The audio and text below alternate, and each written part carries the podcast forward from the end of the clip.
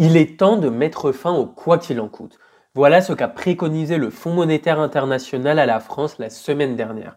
Une baisse des dépenses publiques nécessaire selon l'institution, alors que depuis le début de la crise Covid, la France est l'un des pays qui a apporté le plus de soutien à ses entreprises via une politique de relance forte. Mais le FMI estime que ce temps est révolu et que le moment est venu désormais de renouer avec une politique d'austérité budgétaire sous peine que la France se voit examinée à la loupe par l'organisation internationale.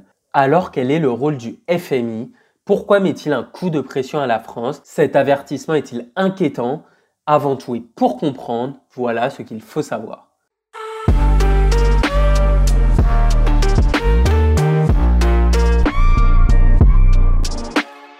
Tout d'abord, quel est le rôle du FMI Le Fonds monétaire international a été fondé au lendemain de la Seconde Guerre mondiale, en 1945, avec l'objectif de garantir la stabilité financière des États, promouvoir la coopération internationale monétaire ou encore faciliter les échanges internationaux. Ainsi, sa fonction est d'assurer la stabilité du système monétaire international et de gérer les crises monétaires et financières.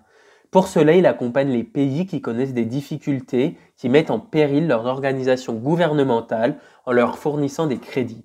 Lors d'une crise financière, pour éviter qu'un pays ne fasse défaut, c'est-à-dire qu'il ne parvienne plus à rembourser ses créanciers, le FMI lui prête de l'argent le temps que la confiance des agents économiques revienne.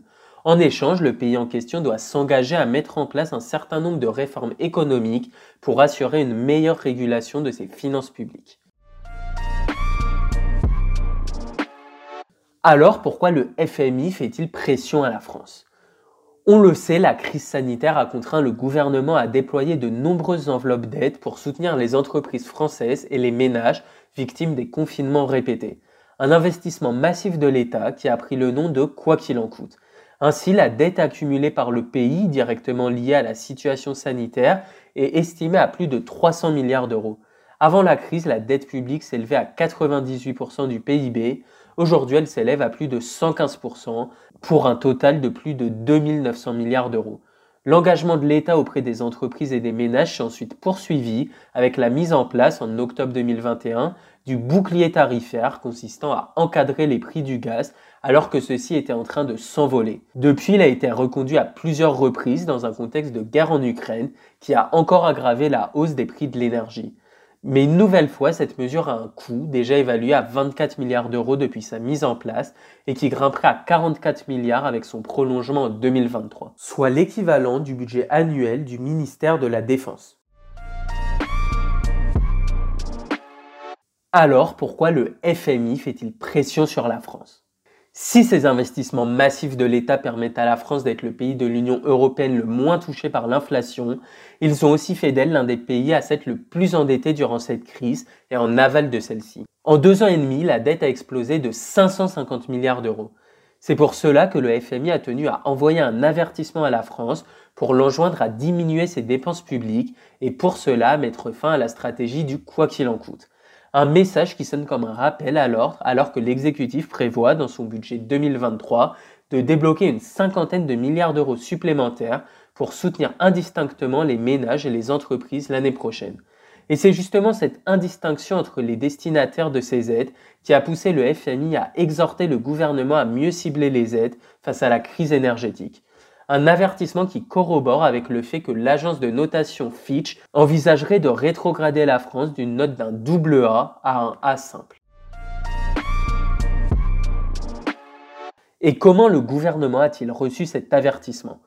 On l'a dit, l'institution internationale a enjoint la France à réduire drastiquement son budget en 2023, à accélérer les réformes et à distribuer les aides publiques de manière plus ciblée, avec en ligne de mire la réduction du déficit que le FMI prévoit au-dessus du niveau auquel il stabilise la dette. Nous avons soutenu le quoi qu'il en coûte, mais il est temps d'y mettre un terme, a déclaré Jeffrey Franks, chef de mission du FMI pour la France, lors d'une conférence de presse. L'organisation a notamment conseillé à la France de reporter la baisse des impôts de production prévue en 2023. Gabriel Attal, le ministre des Comptes publics, a réagi en expliquant être en net désaccord avec cette préconisation, mais s'est toutefois félicité de voir que le FMI prévoit à la France une croissance supérieure à celle des autres pays européens, à 0,75%.